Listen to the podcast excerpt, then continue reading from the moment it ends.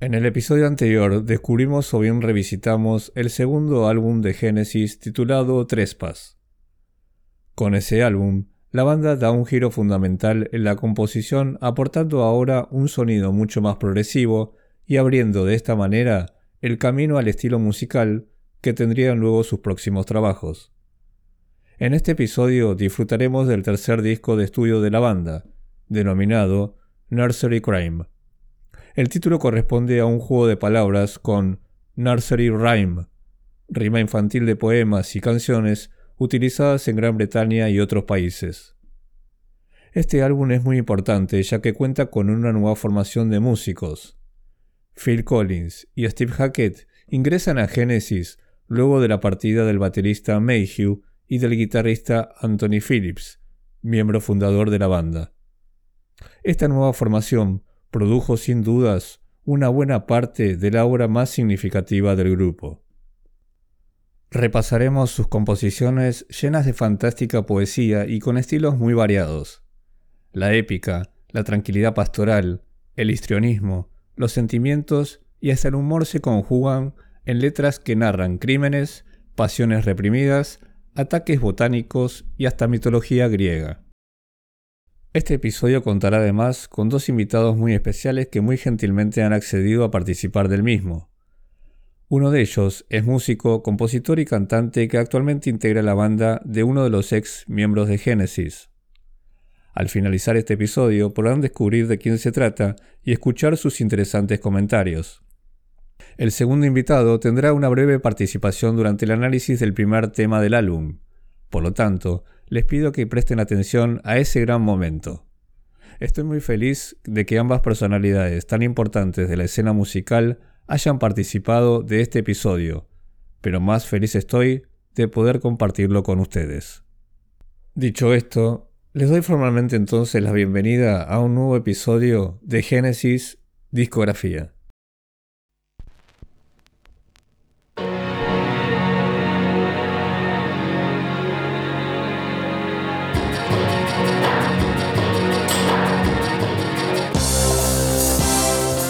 Genesis Discografía. Un podcast dedicado a la banda de rock Genesis. Reseña, comentarios y una visión apasionada de su discografía. Comenzamos.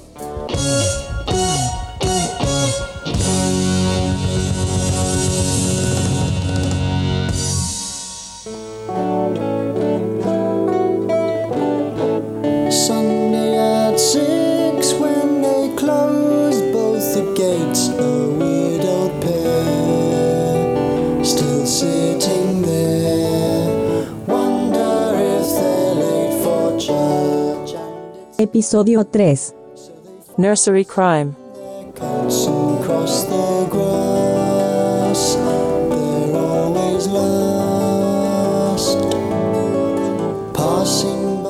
Poco tiempo después del lanzamiento de Trespass, el segundo álbum de estudio de la banda, Anthony Phillips sorprende a los demás integrantes al anunciar su renuncia por problemas de salud.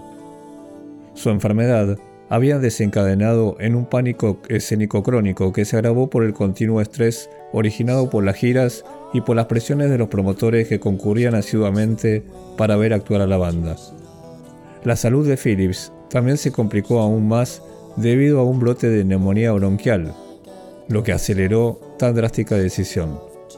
Mike Rutherford era el amigo más cercano de Phillips y trató sin éxito de persuadirlo para que continuara.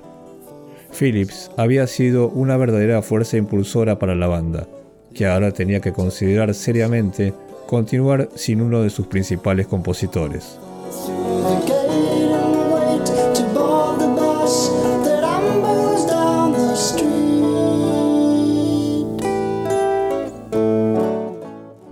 Después de un largo periodo de replanteos, Genesis decide continuar y al hacerlo también decide que el aspecto rítmico necesitaba mejorar, por lo que Mayhew fue removido como baterista. La banda sintió que Mayhew había tardado en adaptarse y entender la orientación musical que se buscaba.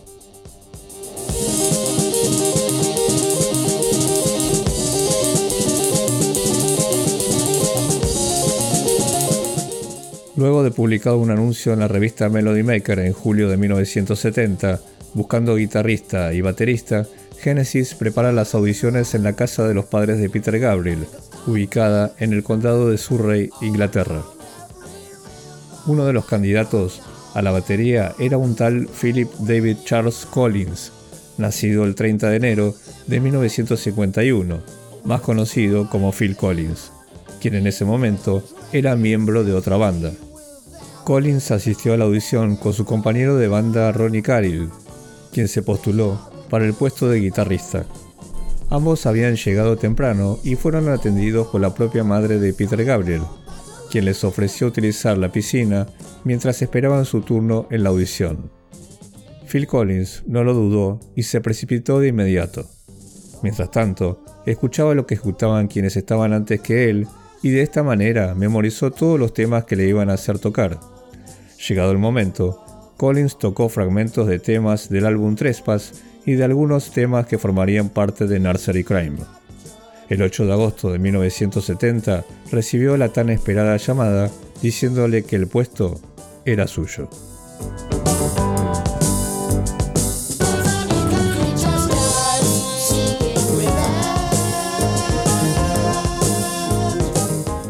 La educación de Collins había sido muy diferente a la de sus nuevos compañeros de banda.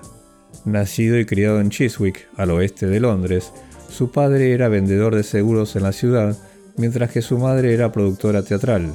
Tenía un hermano mayor, Clive, que se convirtió en un famoso dibujante, y una hermana llamada Carol. Collins se interesó en tocar la batería cuando tenía tan solo 5 años de edad, después de que dos de sus tíos le compraran una de juguete.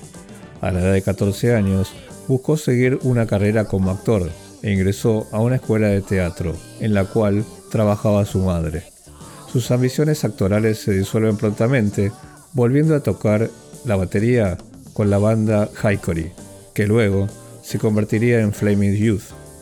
Con esta banda grabó un único álbum, denominado Arc 2. Sintiendo poco entusiasmo con esta banda, comienza a buscar otras oportunidades. Fue entonces cuando al ver el anuncio de la revista Melody Maker encabezado por el nombre de Tony Stratton Smith a quien Collins conocía de la escena musical de Londres, tomó la decisión de postularse para ser integrante de Genesis.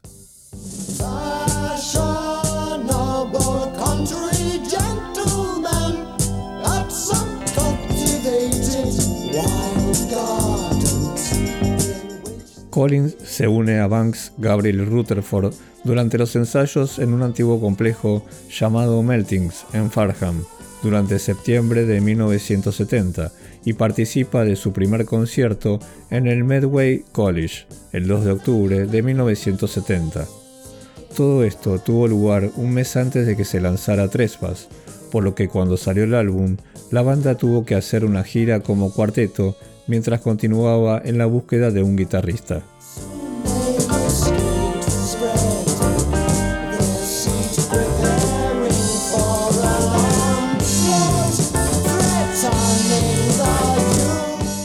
Genesis fue aumentando la cantidad de shows. El guitarrista Mick Barnard, que había estado tocando en las bandas Farm y Smokey Rice, se hizo cargo de la guitarra durante ese tiempo. Barnard fue recomendado por David Stops, copropietario del Friars Club en Aylesbury, donde la banda actuaba regularmente. Barnard, sin embargo, no parecía tener la confianza necesaria para ocupar el puesto de forma permanente, ya que carecía de la empatía necesaria para el trabajo de guitarra de 12 cuerdas. Esto precipita la decisión de la banda de continuar con la búsqueda de alguien más.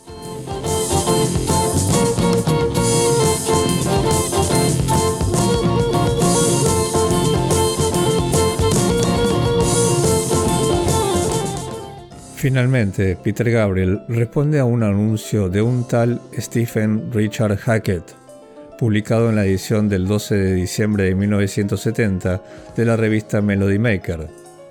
El anuncio decía, guitarrista, compositor, imaginativo, busca involucrarse con músicos receptivos, decididos a esforzarse más allá de las formas musicales existentes. Las desafiantes palabras de Hackett movilizaron a la banda. Peter Gabriel y Tony Banks viajaron a Avery Bridge Road para conocer al guitarrista. Banks y Gabriel quedaron impresionados por una cinta que Hackett había grabado con su hermano John, que tenía evidentes influencias de la banda King Crimson. También sintieron que su estilo de interpretación agregaría otra dimensión al sonido de Genesis. Steve Hackett fue invitado entonces a un concierto que daría la banda en el Lyceum de Londres el 28 de diciembre de 1970. Allí también conoció a Mike Rutherford, quien quedó impresionado por el aprecio de Hackett por la guitarra de 12 cuerdas.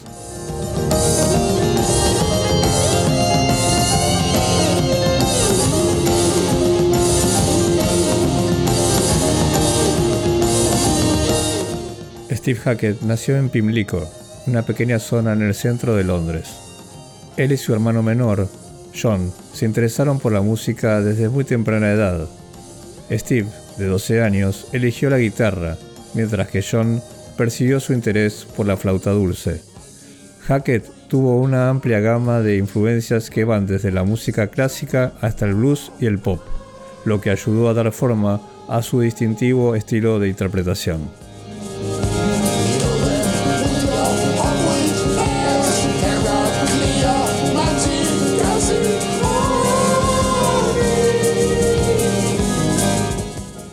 Con la aprobación de todos los miembros del grupo, Hackett realiza su primer concierto con Genesis el 14 de enero de 1971 en el University College de Londres. El espectáculo estuvo plagado de problemas técnicos, sin embargo la banda continuó promocionando su álbum Trespass por todo el Reino Unido como parte de la gira denominada Six Bob, promocionada por el sello discográfico Carisma, tocando junto a bandas tales como Vandergraaf Generator.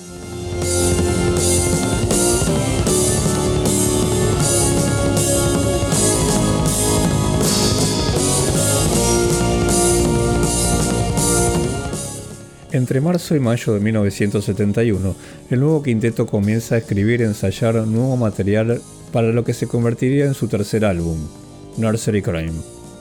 Durante el verano, su manager, Tony Stratton Smith, alquila una cabaña en Luxford House, en Crowborough, al este de Sussex, que la banda bautizó como Toad Hall, algo así como Sala de Sapo. Aquí la banda generó ideas para sus nuevas canciones. La mudanza permitió a los nuevos integrantes, Phil Collins y Steve Hackett, conocer a los otros miembros de la banda. Banks señaló, nos mudamos a la casa de Strat, así lo llamaban a su manager, para comenzar a tocar juntos. Realmente necesitábamos ensayar juntos y elaborar un repertorio.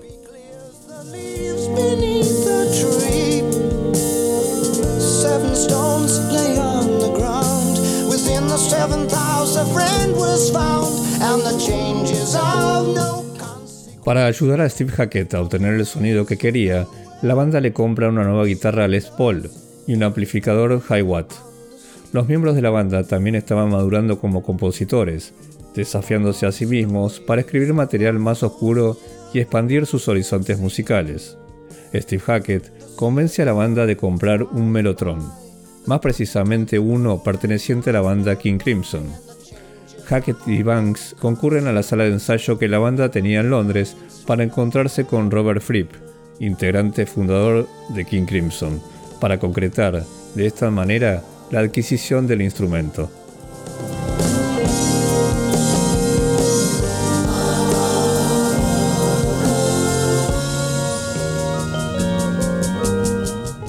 Las sesiones fueron largas y tensas. Mike Rutherford comentó en alguna oportunidad que no fueron encuentros compositivos sencillos, todo era discusión. Banks y Gabriel a menudo no estaban de acuerdo sobre la dirección de las canciones. A Gabriel le molestaba mucho la falta de voluntad de Banks para cambiar su punto de vista cuando se trataba de partes de teclado. Steve Hackett, siendo nuevo en la banda, sin embargo, encontró el proceso más satisfactorio. Comentó que fue un álbum con el que se encontraba muy feliz en el momento de hacerlo.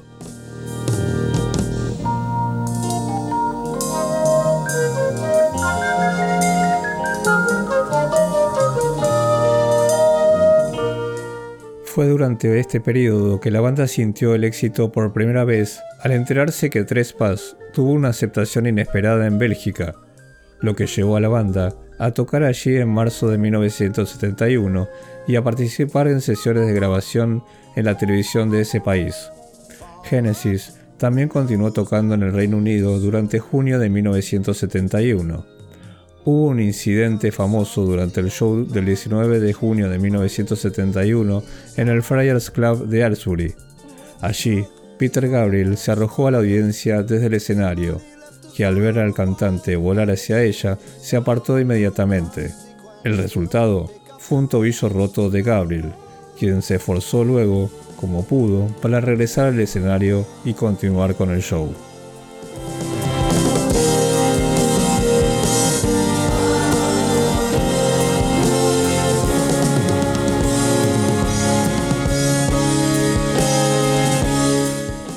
Genesis elige nuevamente a John Anthony como su productor para la grabación del nuevo álbum, en los estudios Trident. Ahora David Henschel es ascendido a ingeniero de sonido y este puesto lo lleva a una asociación y relación con la banda que duraría hasta el año 1980.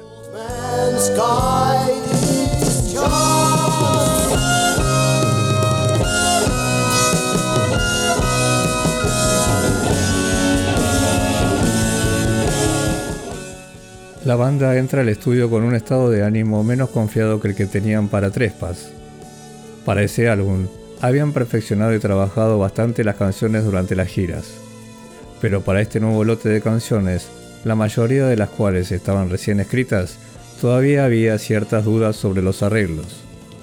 Esto concluyó en múltiples tomas de grabación para cada una de las canciones. Con las tomas y la mezcla concluida, la banda ya tenía un nuevo álbum con su nueva formación listo para su lanzamiento.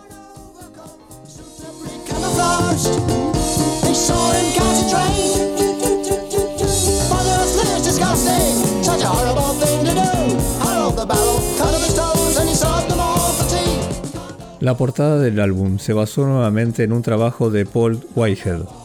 Esta vez el artista utilizó la letra del tema de Musical Box como inspiración y el césped y la mansión que allí aparecen se basan en la casa de la familia de Peter Gabriel. Cuando el grupo vio la pintura original del Whitehead, dijeron que no parecía lo suficientemente vieja como ellos querían que luciese, por lo que Whitehead la barnizó con miel para darle la apariencia de una pintura del siglo XIX.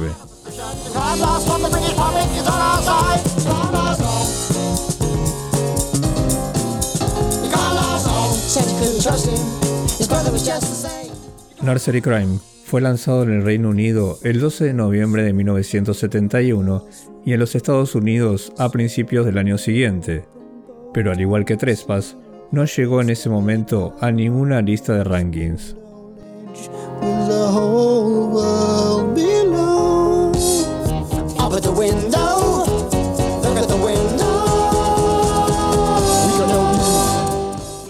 La promoción del álbum incluyó un anuncio de página completa en la prestigiosa revista Melody Maker del 20 de noviembre de 1971, con un contundente comentario del excelente tecladista Kate Emerson. Este no es el comienzo de Genesis, ni es el final. Sin tonterías, su nuevo álbum es realmente increíble.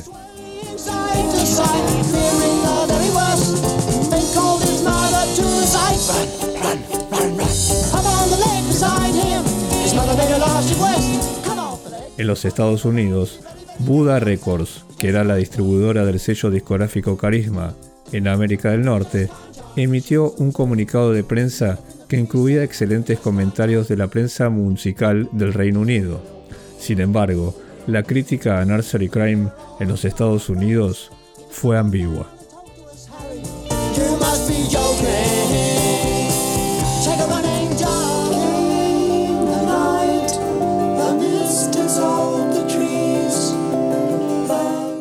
En los créditos del álbum encontramos a los siguientes músicos.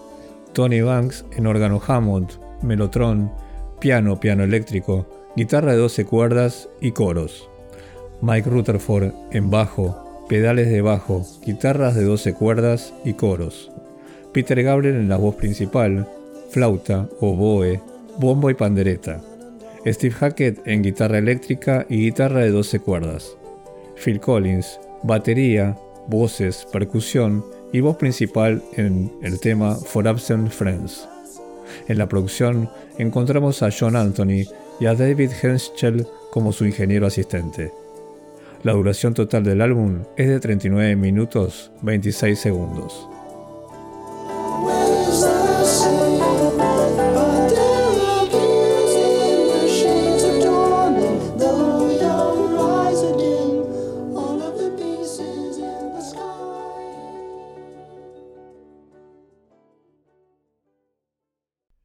The Musical Box, el primer tema del álbum, fue el ejemplo más claro hasta la fecha de la orientación musical de la banda. Esta canción muestra mucho más la ampliación en la complejidad musical al unir diferentes secciones para crear un todo dinámico. La apertura atrae suavemente con un pasaje de guitarra acústica acompañada por un sonido de flauta ejecutada por Peter Gabriel. Phil Collins suma coros a la voz de Gabriel por primera vez en la historia de la banda, mejorando inmediatamente las armonías vocales.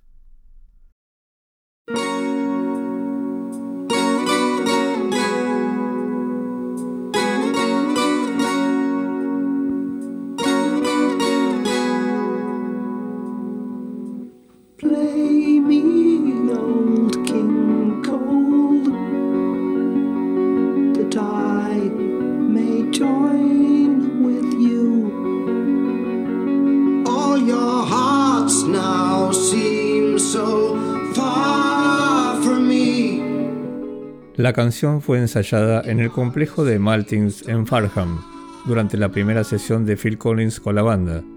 La base de la canción es una sección instrumental de guitarra de 12 cuerdas escrita por Anthony Phillips y Mike Rutherford en 1969 y desarrollada luego en las sesiones de la BBC antes de la grabación de Trespass.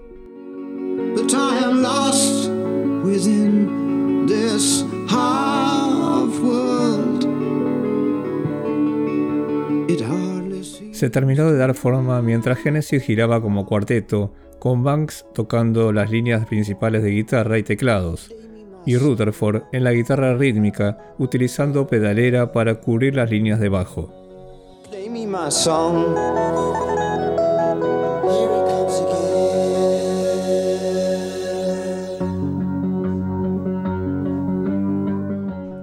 Las letras de Gabriel, que también se inspiran en la casa de su abuelo, examinan los valores victorianos represivos desde una extraña perspectiva.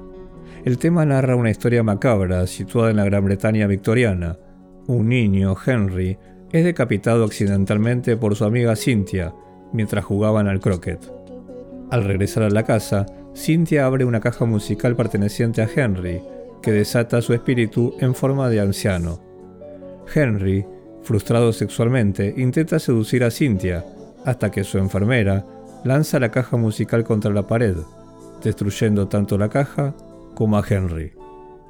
Gabriel explicó que una de las influencias en Nursery Crime fue la novela del escritor estadounidense Harry James, Otra vuelta de tuerca, y también algo de grandes esperanzas de Charles Dickens.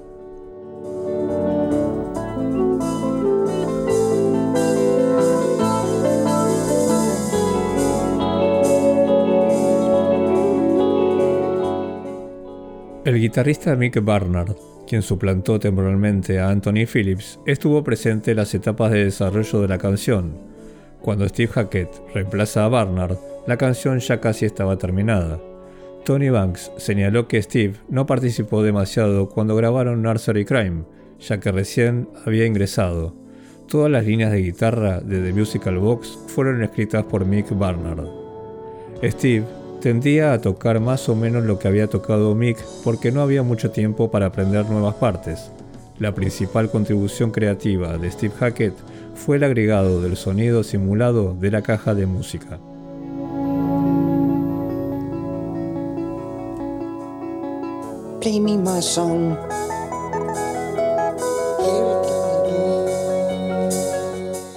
En el minuto 3.38 la canción pasa a una sección dramática y acelerada, mientras la historia toma un giro oscuro y macabro. El órgano de Banks y la guitarra rítmica de Rutherford impulsan la sección media instrumental, y casi de inmediato se puede sentir la impronta de los dos nuevos miembros de Genesis. Los tambores de Collins le dan a la canción una urgencia rítmica, y Hackett proporciona un potente solo de guitarra armónico vertiginoso usando su influyente técnica de tapping por primera vez.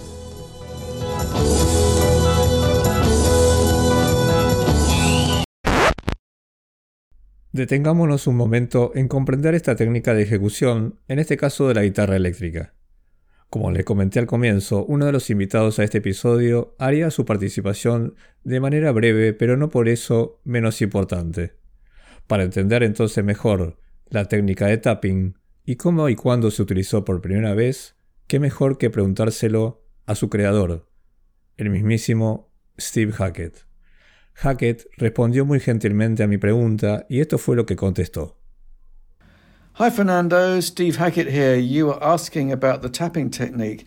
Uh, yeah, I basically came up with. Uh, Básicamente se me ocurrió hacerlo en la guitarra eléctrica cuando intentaba tocar una pieza de Jeff Beck y pensé que la forma más fácil de hacerlo sería con una cuerda, martillándola y tirando de ella saltándola. Así que creo que la primera vez que usé esta técnica fue en el primer solo de guitarra eléctrica del tema de Musical Box. Que yo sepa, fui la primera persona que ha hecho esto sobre una guitarra eléctrica. Y por supuesto, se ha convertido en parte del diccionario de ejecuciones complejas de guitarra, conformando el glosario de términos. Estoy muy complacido de que esta técnica haya sido adoptada maravillosamente por personas como Eddie Van Halen y tantos otros. Así que creo que es lo más parecido al heavy metal en lo que se convirtió Genesis en esos días y sigo pensando que es una herramienta muy útil.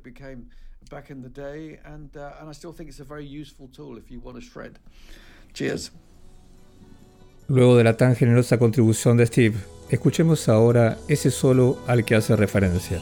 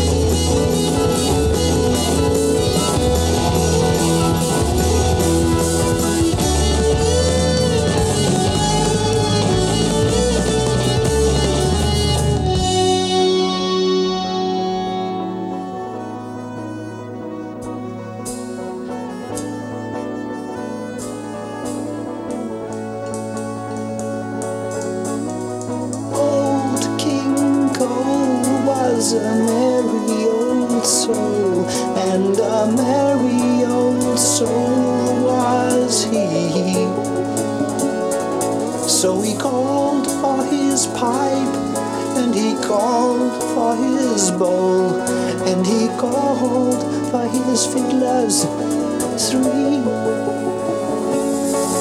But the clock, tick tock,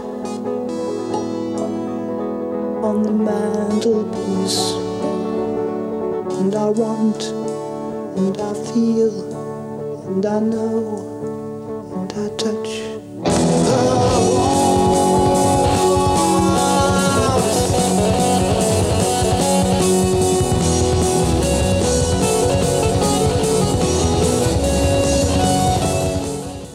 La etapa final de la canción comienza en el minuto 7.38 y fue desarrollada por Tony Banks y Mike Rutherford en torno a la secuencia de acordes de la guitarra rítmica apoyada por los pedales de bajo. Banks complementa esto con acordes mayores en el órgano. Si bien todos estaban complacidos en cómo sonaba instrumentalmente esta sección, Peter Gabriel sentía que debía ir acompañada por su voz. Fue entonces que agregó una actuación intensa que describe la liberación de las frustraciones sexuales intensificadas del viejo Henry, mientras implora que la joven Cynthia lo toque. Esta idea resultó suficiente para convencer a Banks de ceder el protagonismo a la voz y a la letra de Peter Gabriel.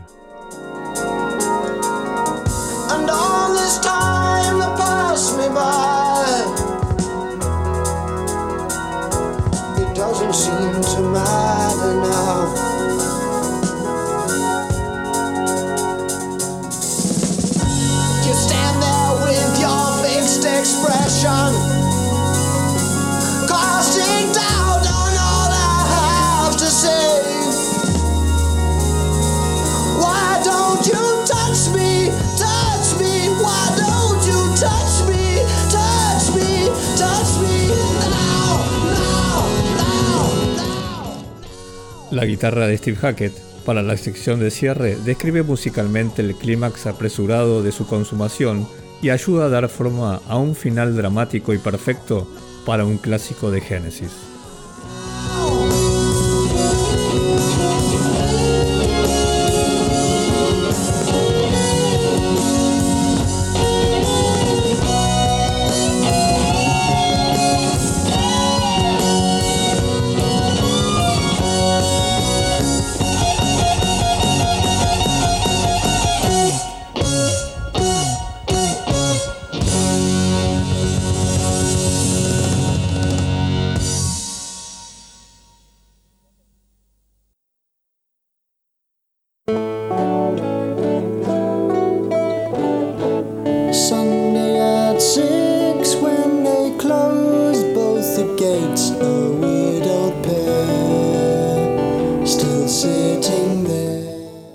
El segundo tema del álbum, For Absent Friends, es una delicada canción interpretada por la guitarra acústica de Hackett y la voz que Phil Collins ofrece por primera vez a la banda.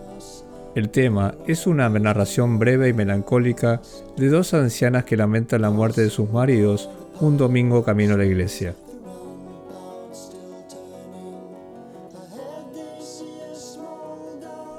La música de la canción fue escrita por Hackett con la ayuda de Collins en la letra y fue inspirada en el tema Eleanor Rigby de The Beatles. Mike Rutherford comentó que la razón principal para incluir la canción en el álbum fue porque había sido compuesta por los dos nuevos integrantes.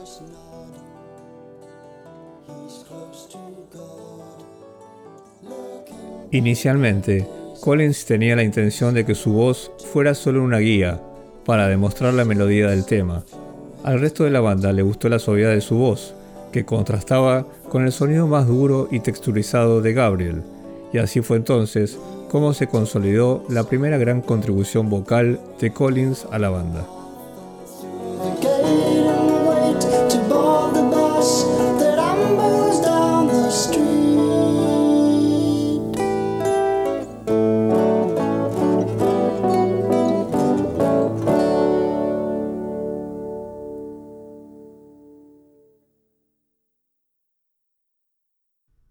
La tercera canción del álbum, The Return of the Giant Hobbit, es la canción más cruda incluida en el álbum. Es similar en sentimiento a The Knife, pero sin llegar a los niveles de emoción, paranoia y violencia establecidos en esa canción. Steve Hackett proporciona en la introducción nuevamente su técnica de tapping en la guitarra eléctrica y Banks lo acompaña con su piano eléctrico. Peter Gabriel quien también aporta una letra de humor negro, canta agresivamente sobre la invasión de una planta dispuesta a aniquilar al país entero. Su voz insta al oyente a huir del abrumador poder de la planta, así como la necesidad de encontrar una manera de destruirla.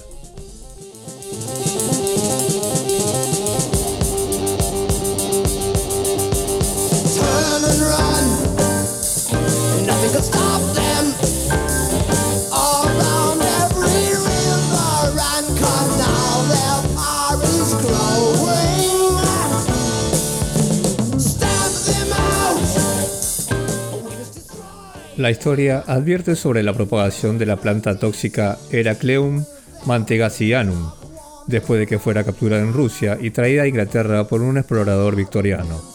Aunque la planta real es extremadamente tóxica y peligrosa, la letra de la canción es una exageración humorística que sugiere que la planta está tratando de apoderarse de nada más y nada menos que de la raza humana.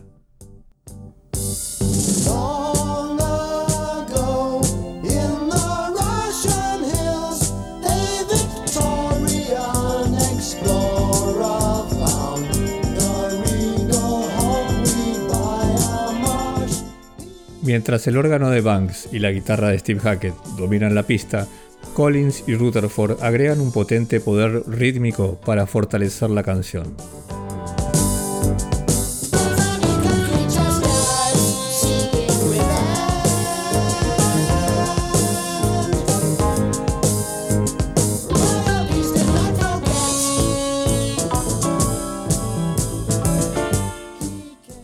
Tony Banks también proporciona un riff de piano durante una larga sección instrumental antes de que Steve Hackett tome nuevamente el protagonismo con su guitarra.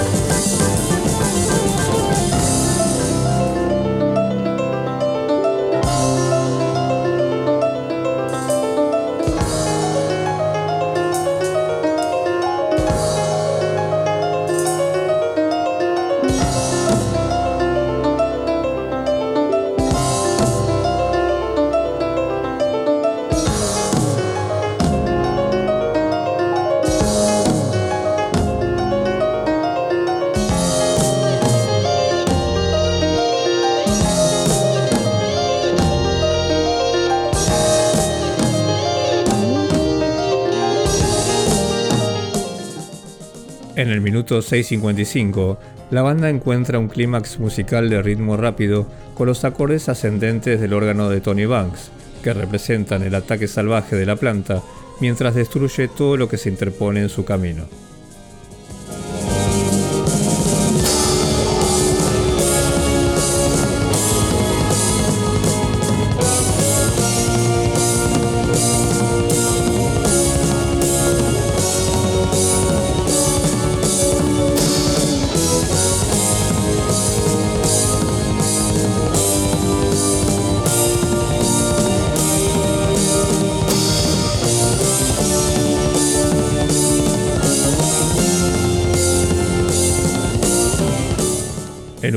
A la situación nunca termina de materializarse y la canción se convierte en una composición bastante larga y serpenteante, carente de la disciplina temática que puede ofrecer, por ejemplo, el tema de Musical Box.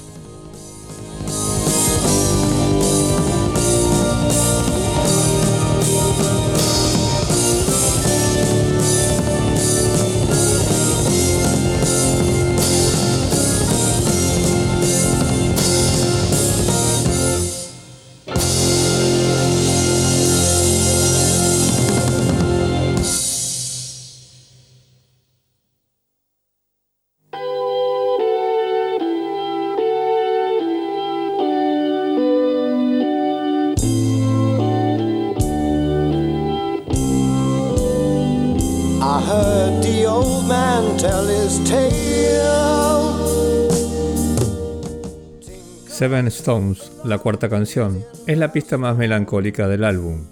El tema también contiene algunas progresiones de acordes típicas del melotron, en las tonalidades de sol menor durante el coro y un acompañamiento coral similar a los utilizados en Trespas.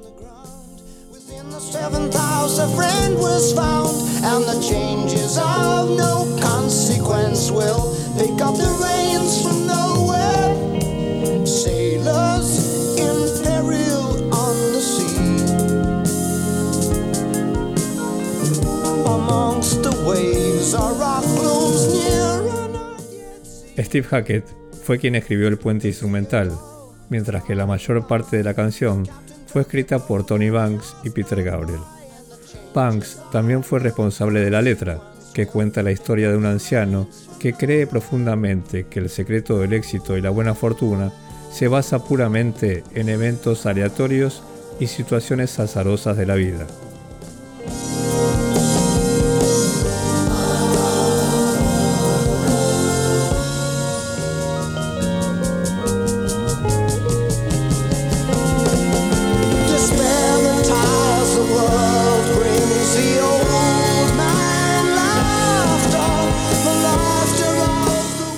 La fuerza de la nueva formación de Genesis es evidente durante los pasajes instrumentales de la canción, particularmente cuando Mike Rutherford utiliza la pedalera de bajo. Del minuto 209 al 235, Peter Gabriel tiene la oportunidad de contribuir con un estribillo de flauta delicado y extenso, que actúa como interludio dentro del tema.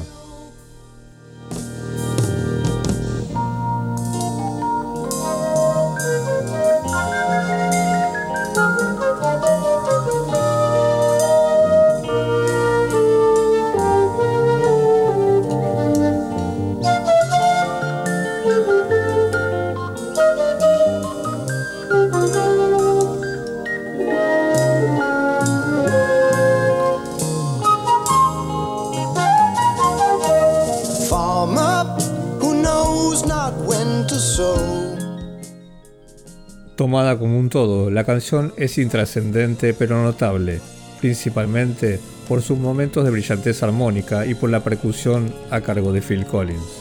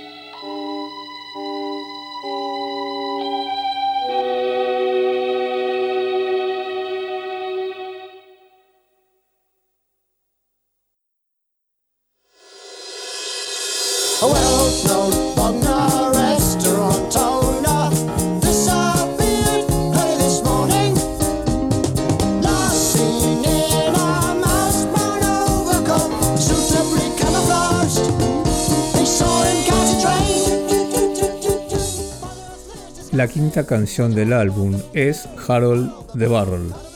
Escrita en gran parte por Peter Gabriel al piano y a través de sus armonías vocales improvisadas con Collins, Harold the Barrel tiene una sensación de salón de variedades que cuenta la historia delirante y de humor negro sobre un desanimado dueño de un restaurante.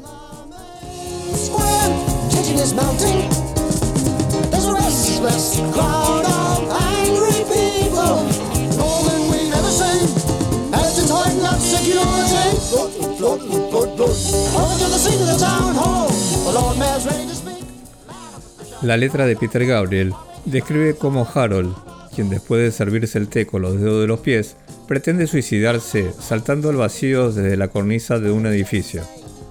Harold, su madre y la policía son retratados de manera humorística. Ese humor está presente no solo en la letra, sino también en la interpretación vocal, sobre todo en las voces de los policías. Peter Gabriel, que a menudo trabajaba las voces con su compañero Collins, se destaca por dar vida a esos personajes alterando su propia voz.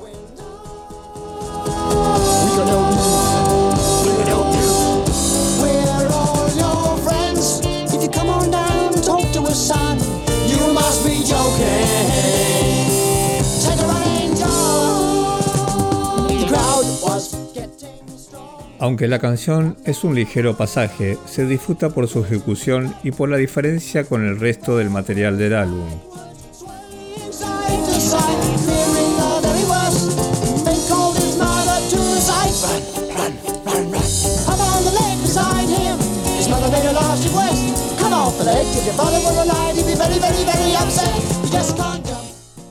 El tema termina de una manera efectiva con la caída de Harold desde una cornisa simulada por suaves acordes de piano en clave menor de Tony Banks y la voz desvaneciéndose de Peter Gabriel.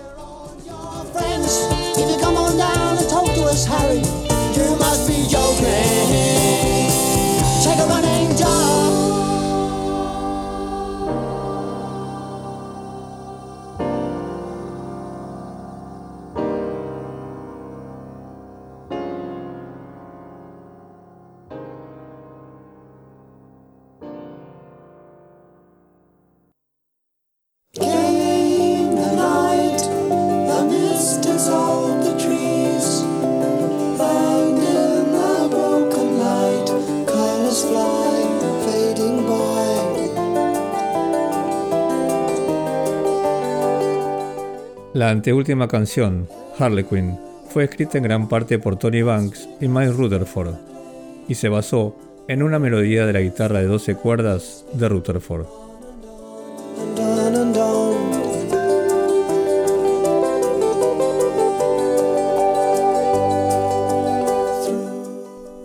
El tema marca un regreso a la composición acústica influenciada por el folk y el trabajo de sus dos primeros álbumes.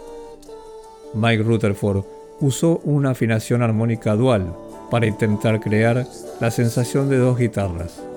La canción contiene algunas potentes armonías vocales entre Peter Gabriel y Phil Collins, interpretando una letra más bien débil, melancólica y reflexiva compuesta por Mike Rutherford.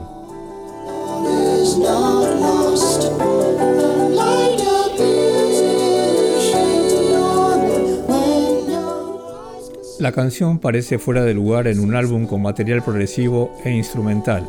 Es más, Tony Banks estaba decepcionado con la interpretación de esta canción y Mike Rutherford la recuerda como bastante dudosa como para ser incluida en el álbum.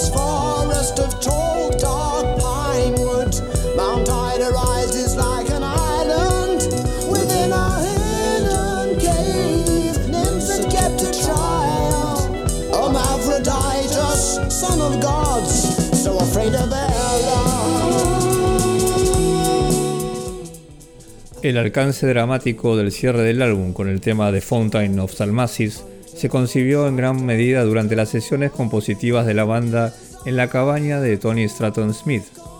La naturaleza épica de la pista es evidente a partir de sus líneas de órgano iniciales y crescendos de melotron, reforzados por la suntuosa línea de bajo descendente de Mike Rutherford.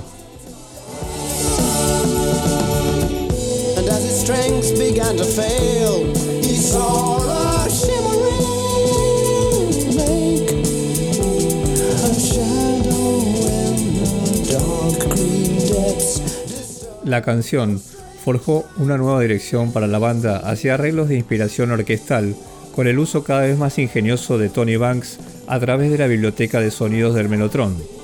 Durante estas sesiones, Banks adaptó material escrito con anterioridad, más precisamente cuando se encontraba estudiando en la Universidad de Sussex. Agregó la parte de Melotron y líneas de órgano con Hackett, contribuyendo también este con algunos efectos de arpa realizados con su guitarra.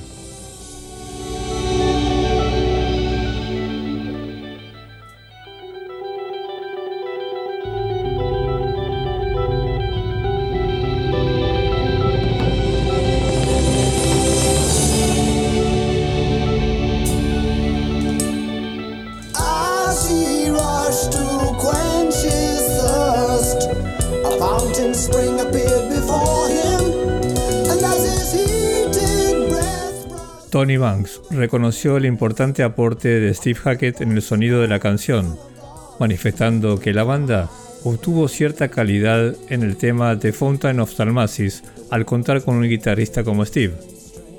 Hackett recuerda, siempre me han gustado las canciones con Melotron. Sin dudas, este instrumento fomenta la exploración de armonías devolviendo cierto tipo de misticismo en las composiciones.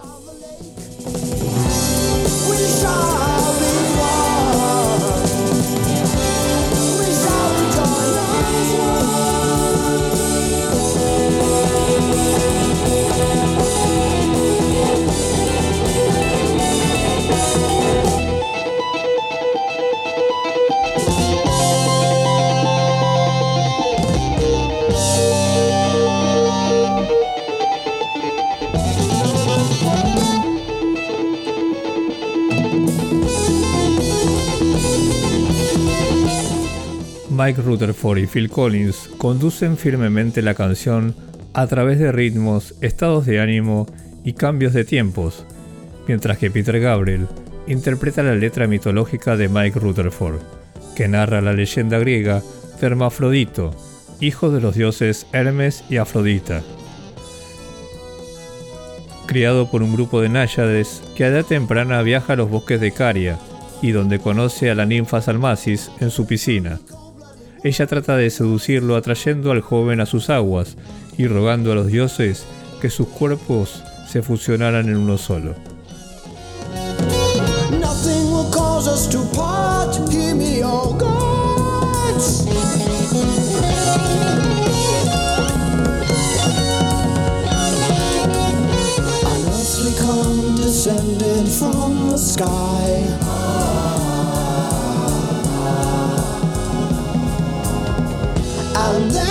Flesh and bones were strangely merged, forever to be joined as one.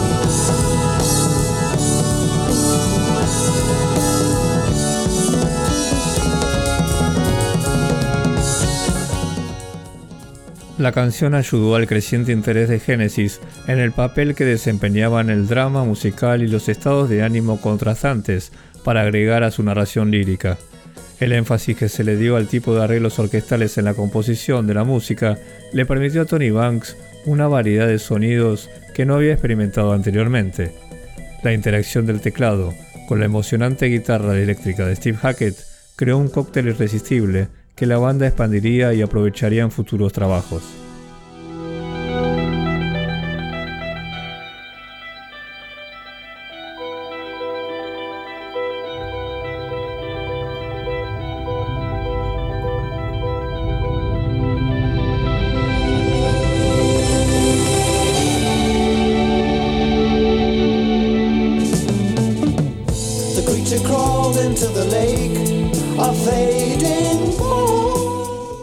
Publicación especializada All Music Guide describe a The Fountain of Salmacis como una pieza muy pensada y fuertemente emocional, aportando algunos clichés del rock progresivo, incluido el uso de temas mitológicos y la percepción de que este estilo de música está dirigido a una élite intelectual específica.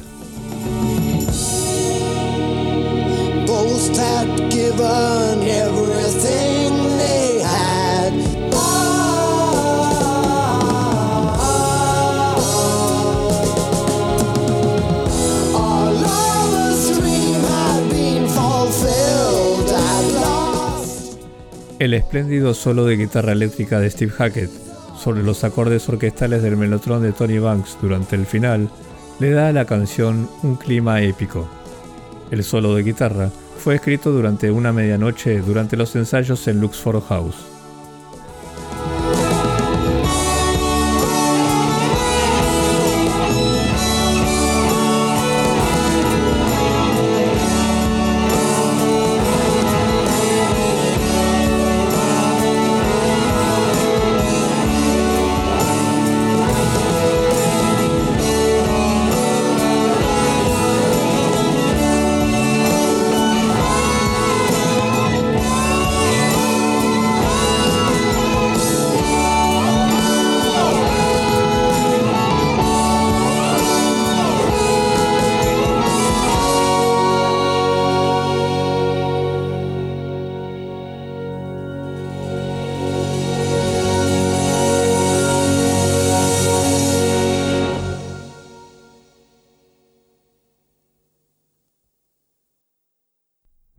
Compartir las canciones de este álbum tan importante para Genesis, sobre todo por el rumbo musical al que estaban aspirando, los invito ahora a escuchar los comentarios de nuestro siguiente invitado.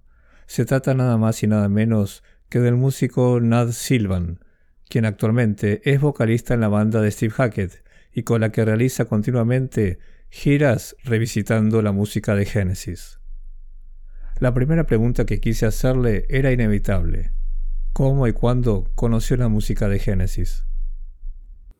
Uh, in the summer of 1975, Durante el verano de 1975, yo tenía 16 años y acababa de dejar la escuela. Trabajaba a medio tiempo en una tienda de discos cuando un colega me hace escuchar el álbum The Lamb Lies Down on Broadway. Y no pasó mucho tiempo hasta engancharme con él. Así que he sido fan de Genesis desde que tenía 16 años y ahora tengo 63. Así que imagínense.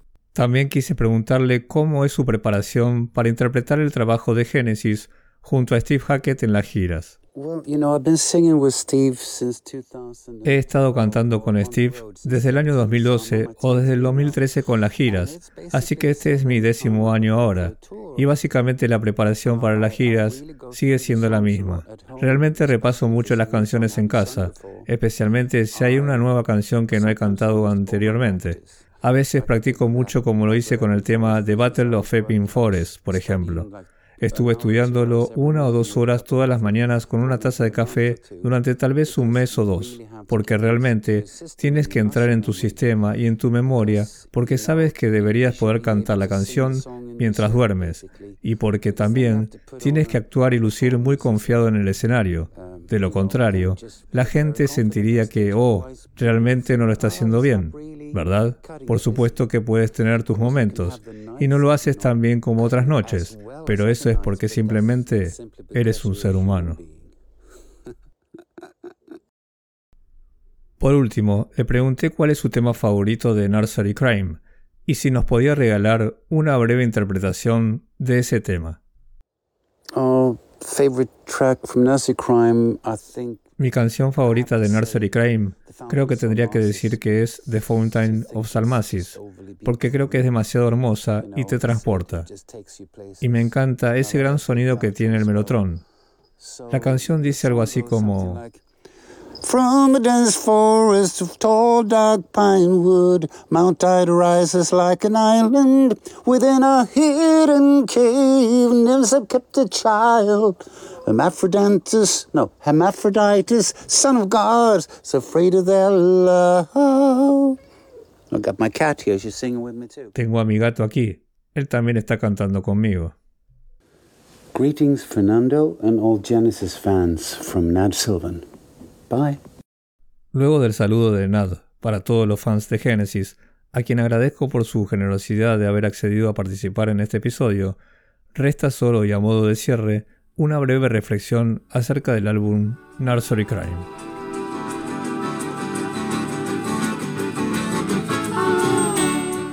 Las canciones más simples del álbum quedaron un poco cortas en el conjunto, a pesar de la muy buena producción en alguna de ellas. Sin embargo, abundaban los indicios del éxito futuro a través de la voz teatral y las letras macabras de Peter Gabriel, del enfoque cada vez más sinfónico de Tony Banks con los teclados y en especial con el melotron, los personales acordes de la guitarra de Steve Hackett, el bajo ahora más seguro de Rutherford y su destreza con las 12 cuerdas, y la batería dinámica y las armonías vocales de Collins. Todas estas habilidades y virtudes crecerían en los próximos tres álbumes, donde la banda produciría sin dudas algo de lo mejor de su música. El enfoque dramático de las canciones como The Musical Box y The Fountain of Salmasis resultó ser un éxito instantáneo y demostró la voluntad de la banda de ampliar su método escribiendo canciones estructuralmente complejas. Retrospectivamente, la banda consideró a Nursery Crime como un álbum de transición y muy difícil de realizar, Tony Banks reconoció que aún se estaba familiarizando tanto con el órgano como con el melotron. Mike Rutherford señaló en alguna oportunidad que la nueva banda se estaba conociendo compositivamente. La salida de Anthony Phillips representó una gran pérdida para la banda y para Rutherford personalmente, ya que ambos habían formado una excelente sociedad compositiva en los comienzos. La banda continuó atrayendo seguidores de culto a través de sus presentaciones en vivo, durante esas giras, Genesis graba Happy the Man, un sencillo que estamos escuchando en estos momentos y que no pertenece al álbum. Durante enero de 1972, la banda comenzó a sacar provecho de su creciente popularidad en Europa, al volver a tocar en Bruselas, Bélgica, donde Trespass había sido muy popular. En febrero, la banda se sorprende al enterarse que Nursery Crime había alcanzado el puesto número 4 en las listas italianas lo que mejoró aún más su reputación en Europa continental, provocando una breve gira por Italia. Mike Rutherford siempre recuerda, Italia fue quien realmente nos salvó, el Reino Unido no fue fácil. Con esta nueva etapa tan prometedora en la historia de Génesis, envío mi agradecimiento como siempre a todos por haberme escuchado. Les dejo un cordial saludo y los espero muy pronto en otro episodio de Génesis Discografía. Hasta la próxima.